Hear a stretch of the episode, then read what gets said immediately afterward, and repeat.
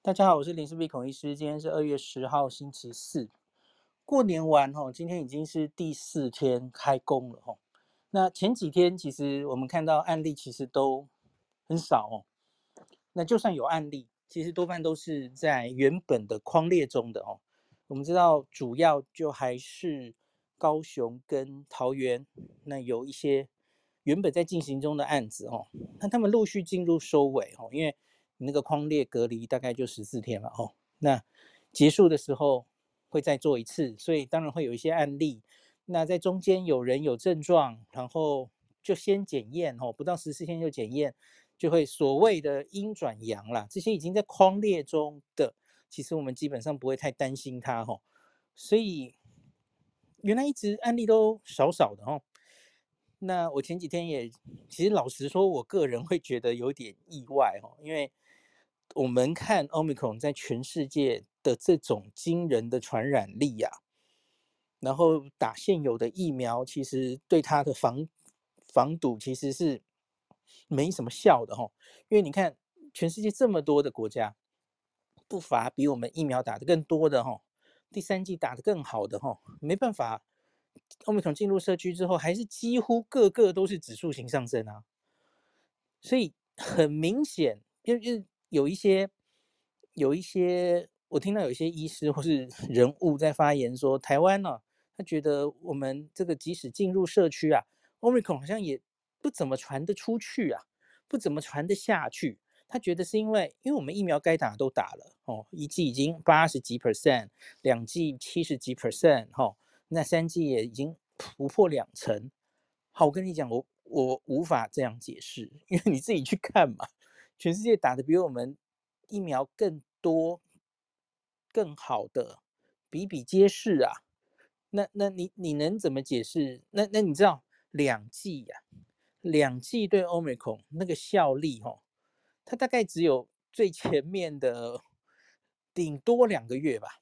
大家去看那个英国公布的资料嘛，哦，然后它很快就掉下去了，而且那个两个月其实也没多高哦，只打两剂的话哦。我看就是五成吧，五成上下哦。你要打第三剂，它防感染的保护力才能到七成，而这个七成其实也维持了不久。所以我我不相信这是因为我们疫苗打的比较好，而让它传不出去。这这个点我是完全不相信的哦。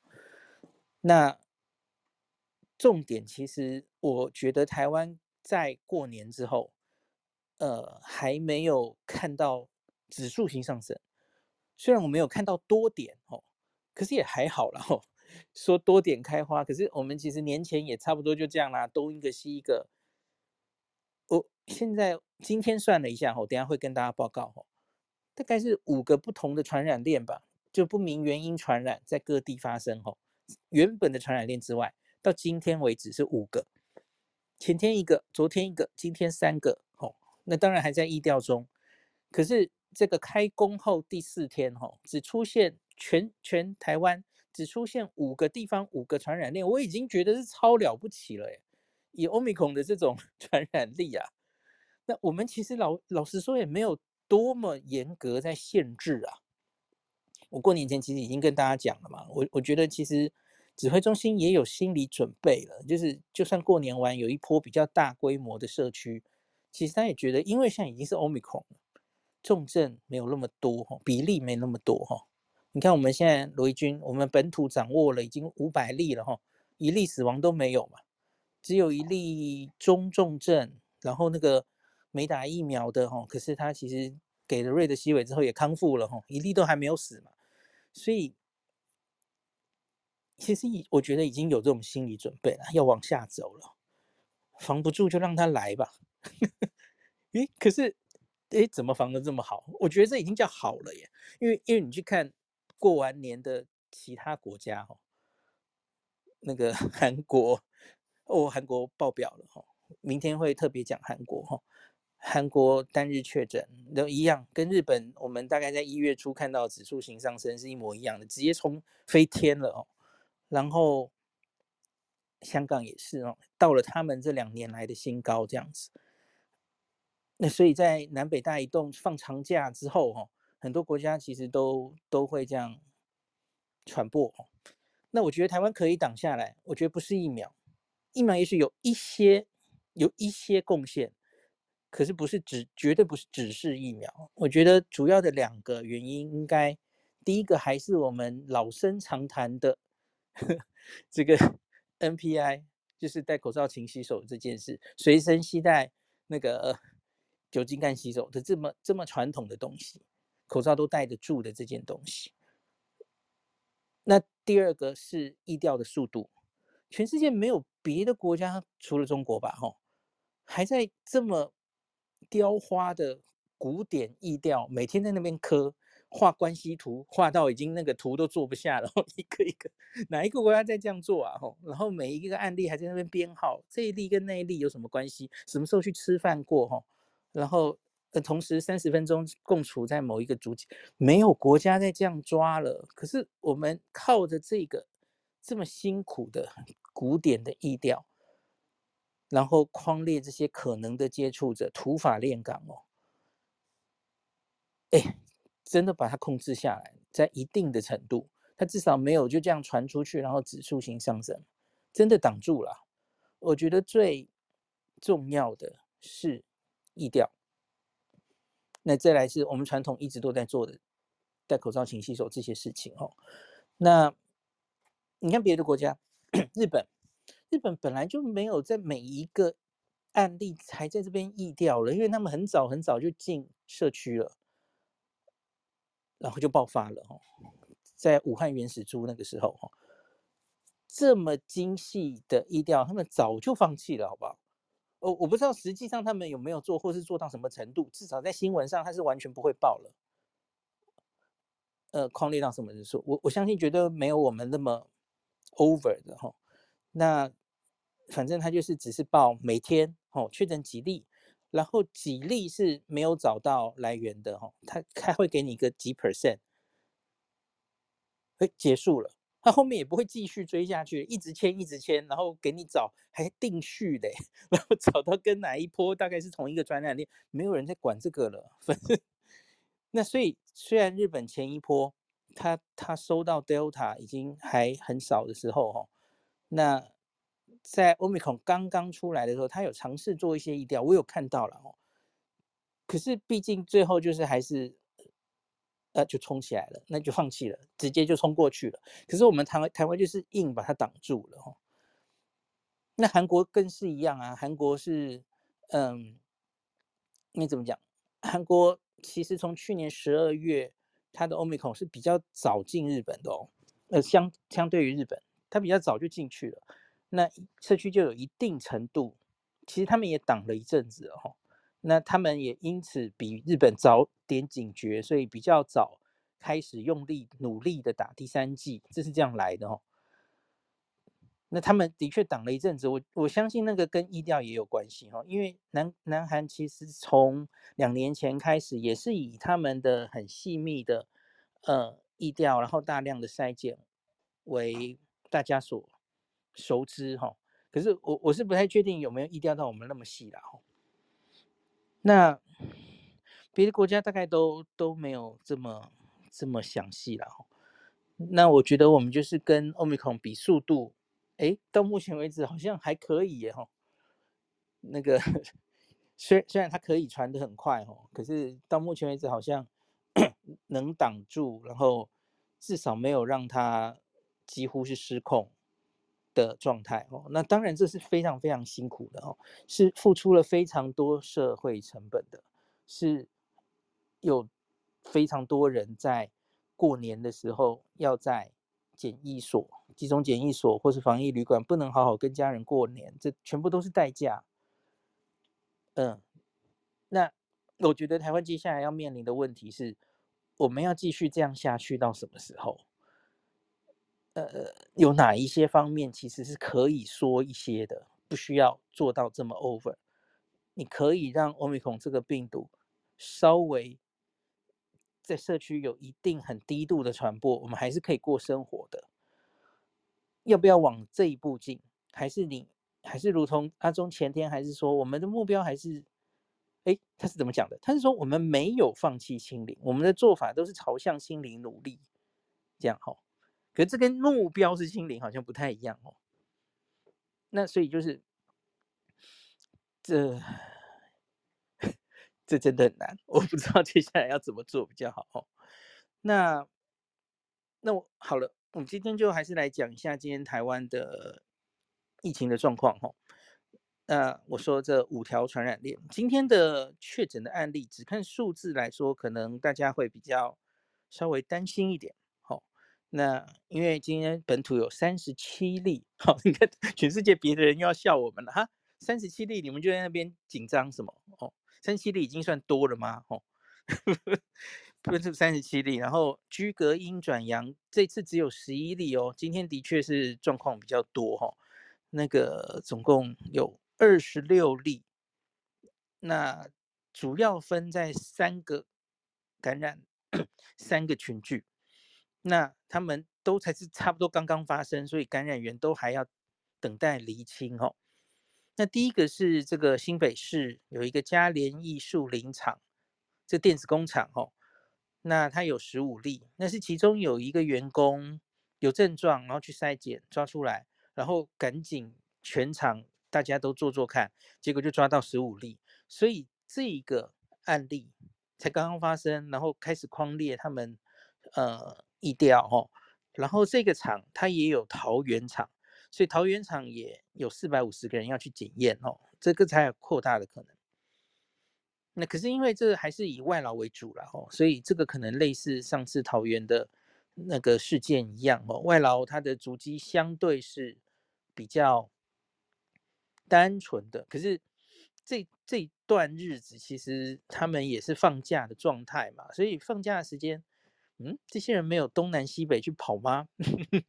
真的还是这么单纯吗？我觉得难说吧，哦，所以这个都是接下来疫调才会跟我们讲的，哦，我觉得这个是有扩大可能的，哦，好，那接下来是一些家人的，哦，像是我们先讲一个，有一个叫。跨县市移动的家族哦，那这个很大的家族，其实他们分别住在新北、苗栗、高雄、屏东。哎，对不起，他们是去苗栗玩的，他们分别住在新北、高雄、屏东，这样才对哦。那就最上面的父母有五个女儿，然后那大姐住新北，三姐住屏东，四姐住高雄。那三姐、四姐过年回高雄娘家聚餐，然后。大姐跟三姐跟那个到苗栗旅游，那这两个聚会呢，爸妈都有跟着哦，所以就是一个有跨县市移动，那好几个县市一起都都会各自有足迹，然后疫调现在才要公布的一个，因为跨年呃过年南北移动产生的一个群聚事件哦，那当然还要去厘清是。谁带给谁的啊？谁是第一个案例什么？现在才开始疫调了哈。那我原本我们先把全部讲完，我再整体的评论好了哈。那阿中部长是说，这个家庭群聚现在目前看到的确诊人数虽然不如电子厂这么多哈，可是因为他说电子厂移工这个比较集中，家族群聚是跨县市，足迹比较广泛，所以。相关疫调还持续在进行，他是个人也会担心这一案哦。好，那第三个是昨天就已经有说的一个家高雄的家族群聚然后，两个家庭，然后反正今天就继续在周边的家庭又多出四例哈，那这个家庭整整个群聚现在也还不知道感染源，就就刚出来而已嘛，昨天才出来的哦。那最后有一个是新北汐止有单独一例啊，手疗手摇饮店的女店员。好，以上这四四个都是目前感染源带厘清四条线哦。那还有一条线，你可能记得，就是前天公布的新北的一家人。那现在那个一家人已经五个确诊了哦，那就是从一个女儿女儿打工，然后在。过年完上工，呃，全部员工都要做快筛，然后抓到，然后再发现家人也都确诊，那个家人全部都无症状，哎，女儿只是前一天有轻微的流鼻水，吼，然后快筛就抓到了。好，所以现在全台湾大概就是过年完以后，大概就是这五个五个不同的不明来源的社区的传染发生哦，就这五起，我其实个人已经觉得很少了哦，因为 你要跟我说过完年变成五十起，其实我都不会意外耶，五十起就一欧米孔的传染力它。它的确可以有能力到五十起呀、啊，东东边一个，西边一个啊，吼。那我们过完年，很多人都在，很多公司会规定你要做完快筛可以回来上工嘛，吼。那，诶，我们现在开工到现在，诶，最后只抓到五起，我觉得已经是很好的成绩了哦。嗯，当然接下来可能还会继续有一些案例了，吼。我我觉得那是我意料之中的事，可是现在已经算是没有传的很快很广了，吼。啊，最后最后今天当然，我刚刚前面这总共四例哈，就就是就对不起，总共已经就是二十六例。那今天还有十一例，十一例是居隔阴转阳的哦。那可是它有点怪，它是那个桃园的雅旭电脑电子工厂。那它这十一例的移工啊，他们都是经过了两次 PCR 裁剪阴性了，那已经让他们回到宿舍了。哎，可是回到宿舍又验，他们有在复验，然后我不知道是不是在上工前还是担心再做一次，然后就超过十四天了哈，哇，结果有十一个移工又验出阳性哦，那他们声称是回到宿舍的期间都没有外出，所以他现在是怀疑会不会有可能是之前在集中检疫所或是短暂结束居隔回到宿舍。在这些时间内，结果又互相交叉感染了哦，那所以哇，有点麻烦，所以这些人相关有两百五十三个人，好可怜哦，就又来了，又要重新居家隔离十四天，要再厘清一下了哦。好，可是大家要知道，这个其实就是早就已经居隔了嘛，吼，都都已经跟社区没有接触了吼，所以就是可能又发生一些状况了哦，再厘清清楚一点这样子。好，那我我最后整个来解读一下了吼，呃，还有讲一下每日筛检量了吼，因为我发现有一些今天有一些留言在那边说，我们去筛检量不够啊，就是他很难想象社区就是经过这样南来北往，然后 然后会被有盖牌的情形等等的哦。我我我上一集应该就跟大家讲了，我觉得。不太可能是盖牌啦，哦，或是黑数的那种理论又来。我们这两年很常听到这种声音嘛，吼。那现在过完年的每日筛检量是怎么样呢？吼，星期一、星期二啊，都大概是四万，每天可以做四万件。那星期三，我们今天是星期四嘛，所以今天的案例是星期三做的，吼，星期三做了三万三千一百六十件。那这中间五十四例确诊，那这个阳性率哦是百分之零点一六三，超低了。嗯，社区是有在做筛检的啦吼。当然，你可能还要详细去看这个三万三千例啊，里面到底有有哪一些是原本的接触者追踪？原接触者追踪应该要割开来，因为他跟别人的阳性率，他一定阳性率理论上会比较高嘛，对不对？因为他有接触者嘛。那另外，社区单纯的社区的筛检，你到底是做几例哦？那然后我觉得其实还是可以细分，假如你要很细致的去看的话，我个人比较想看的是这一阵子这几天这三天有多少人是因为有任何呼吸道症状，哦不舒服，然后去验，假如有个一万例，哦哦，然后这里面一例都没有，或是怎么样，哦，又抓出几例。我觉得那个数字会更有意义了哈。好，可是至少我觉得很确定的是哦，这个在社区明显没有看到，如同很多国家看到的廉价后的指数型上升啊。我个人觉得这对 Omicron 的疫情防控来说已经是很不可思议的表现了哦。好，那我觉得接下来应该还是会不断有。零星大小不等的群聚出现，这应该是可以预期的吼。但只要压住，用我们现在的方式压住，让它不会指数型上升哦，慢火闷烧，我觉得这已经就是非常好的状态了哈。那这样争取来的时间，第一个就离天气越来越温暖嘛，理论上病毒不会传那么快。那再来，当然就是我们可以看一下哦，国外这些积极走出隧道的国家们哦，他们接下来会怎么样哦？那会不会是走走完走出隧道之后就是一片光明这样哦？那像是英国、丹麦、瑞典等等，我相信肯定越来越多。那以决定我们到底要如何迎向我们自己台湾模式的期末考哦。那今天中央社有整理一篇，就是世界各国正纷纷这个在所谓与病毒共存的解封的做法哦，就整理一篇，那个标题叫做“放弃清零，改与病毒共存”。诶，几个什么叫放弃清零？其其其他国家哪有什么放弃清零的问题？他们他们可能。一秒钟都没有要清零嘛？因为早在两年前，武汉病毒原始病毒进社区之后，就没有人想清零了。这个对他们来说根本不是个问题，不是个选择，他们没有放弃的问题。OK，然后改与病毒共存，那早就早就 在搞什么？哈，是是要怎么样与病毒共存的方式的问题？哈，已经没有人在想清零了。好。那各国松绑防疫的措施一次看。那今天这集最后我来念一下这一篇哦。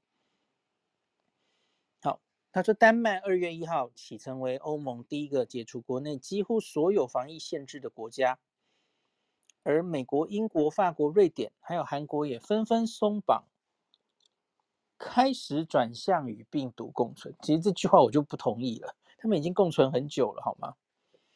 好。有鉴于各国陆续弃守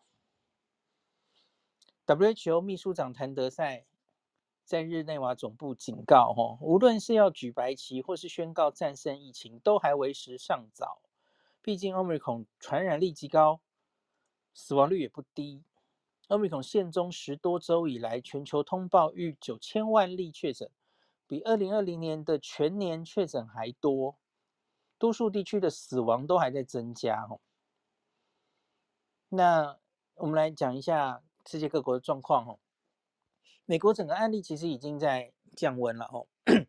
那华盛顿邮报指出，全美单日新增确诊与住院开始降温。除了共和党执政的红州早先就已经放松防疫限制了哦。那即使是防疫态度相对较谨慎的传统民主党兰州。传统民主党的兰州今天也纷纷撤销口罩强制令。那 Dr. Fauci 说，美国已经在通往常态之路。纽约、伊利诺、罗德岛等州的州长已经宣布，他们很快就会撤销成人在室内公共场所口罩强制令。哎，他们真的很恨口罩，口罩就是一个必除之快哦。好，然后而像麻州一些州也同意学童在校园是不用戴口罩的。那加州、康乃狄克、新泽西、宾州、Oregon、德拉瓦也已经撤销强制戴口罩。哪些时机才要戴，由地方机关定夺。你就像我已经，我有看到 NBA 版有在说，纽约可能很快也会取消这个，那个一定要打过疫苗才能进球馆比赛哦。那那个就是为 Kyrie Irving。终于就可以打主场的比赛了哈，很多地方也在放弃这所谓这叫疫苗护照的概念嘛，你打了两剂疫苗，你才能来做什么事情的这件事，我觉得这件事本来也就是阶段性任务达成，它它大概就应该要废掉了哦，因为像现在 Omicron 啊，它它这个打完两剂疫苗，你还是照样会被传染啊。然后你照样还是会传给别人嘛，所以其实意义不太大。我觉得 接下来，假如你真的还是要管制啊，你可能是要管制有风险因子的老人家，还是没有打疫苗的人，那些人才是你应该要管的人。哦，但可是当然这个一定也会有一些，就是设限那个人人权，然后妨妨碍人身自由，还有自由选择权利的问题哈。可是我觉得台湾其实可以往这个方向规划。好，英国，Boris Johnson 是有一个石破天惊的宣布哈，因为英国现在开始国会要休会一个几天哈，那 Boris Johnson 在二月九号在国会宣布说，如果现在新冠的感染率啊保持稳定，还在持续下降啊，这个月底他就希望这个英国会取消确诊后必须自我隔离的规定。原本他们是定三月二十四号，那可是他现在希望能够提早一个月哦，二月二十四号就干这件事。那在二月底国会结束休会开议的第一天。那 Johnson 会去国会说明他接下来与病毒共存的策略哦，取消国内最后的防疫的一些限制，包括要求检测阳性者自我隔离的规定哦。其实英国到目前呢，一月底已经几乎全面取消很多限制了哦。如今在密闭场所已经不是强制戴口罩，那也不再使用疫苗护照计划了哦。好像是今天还是哪一天，他们那个旅游的限制也禁令都是打开的哦。好，再来是丹麦，丹麦丹麦是二月一号就挥别口罩跟健康通行证了哦。这是欧盟开第一枪的国家了，解除国内几乎所有防疫限制的国家。丹麦现在只在边境为来自申根区以外国家未施打疫苗的旅客。制定少数的防疫限制，那这个酒吧、餐厅营业时间也不再受限哈。那瑞典，瑞典 是做了很很大的那个一个宣布哈。他说，有鉴于这个疫情因为 Omicron 的高传染、低重症而进入了一个新阶段吼，从九日起。二月九日起，他们解除几乎所有国内的防疫限制，酒吧、餐厅无需再提前于晚间十一点时前打烊，聚会相关规定也松绑，进入公共场所不再需要疫苗接种证明，顶多建议尖峰时刻搭乘大众运输工具要戴口罩。诶，我觉我记得瑞典还做的更多，瑞典好像有说连检测都不要检测吧？我看一下哈、哦。由院瑞典那个公卫部长，他是直接宣布结束这个疫情，他直接宣布疫情结束，取消最后的防疫限制策措施哦，结束大部分的新冠病毒检测，然后他说，我们所认知的疫情已经结束，在传播的速度而言，病毒还在。可是新冠病毒已经不被不再被归类为社会的危害，这样子哈。哦，好赶哦，因为其实明明现在他们台面上确诊的人数其实还蛮多的哦。好，诶，我看这边还有还有怎有挪威，挪威总理表明社会已经需与病毒共存后，挪威很快会跟进瑞典的脚步，解除大部分国内防疫的限制。德国现在还很高了哦，案例很高，可是其实死亡重症都是刚刚经历过 Delta 那波之后，已经在往下走了哈。那有德国的一些邦正在陆续松绑，诸如宵禁、室内用餐、购物防疫限制等等哈。他们这个联邦卫生部已经示意，不需要等到四月十七号复活节，应该就会大幅松绑。好，大概就这样吧。那下一集我们专门讲一下韩国哈。好，那今天就讲到这里。